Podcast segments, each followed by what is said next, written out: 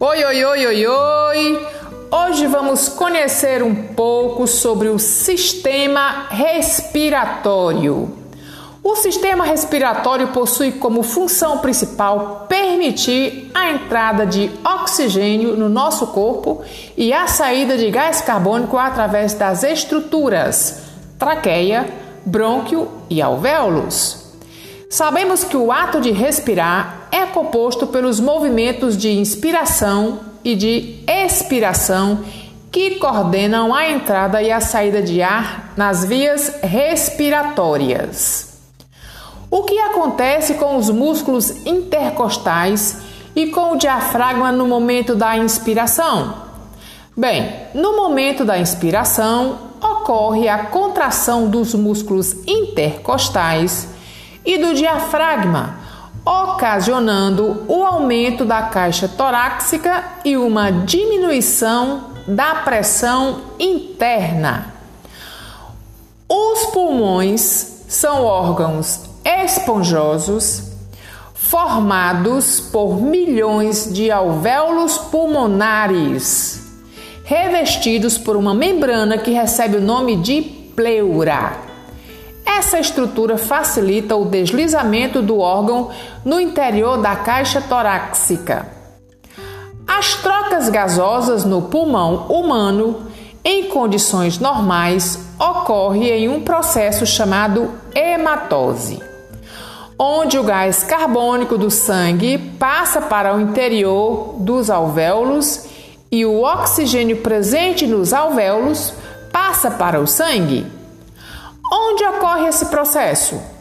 Ocorre nos alvéolos e, por sua vez, se dará uma difusão. Durante a respiração, quando o diafragma se contrai e desce, o volume da caixa torácica aumenta a pressão intrapulmonar e esse processo é o da inspiração que faz com que a caixa torácica aumente de volume, diminuindo assim a pressão intrapulmonar e forçando a entrada do ar nos pulmões. Sabemos que o ar inspirado passa inicialmente pelas narinas e cavidades nasais. Nesse local encontramos pelo e muco que atuam conjuntamente impedindo a entrada de organismos causadores de doenças e poeira no sistema respiratório. Eles possuem, portanto, a função de filtro e que a respiração só é possível em virtude da movimentação conjunta de costelas, músculos intercostais e diafragma, que determinam os movimentos de inspiração e expiração.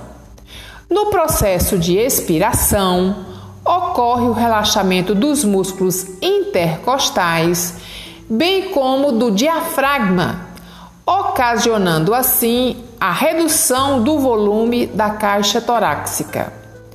A redução do volume faz com que a pressão interna seja maior quando comparada à externa, o que permite que o ar saia dos nossos pulmões. E a faringe é uma região comum ao sistema respiratório e digestório. É na região da faringe que encontramos as tonsilas, estruturas formadas por tecidos linfáticos.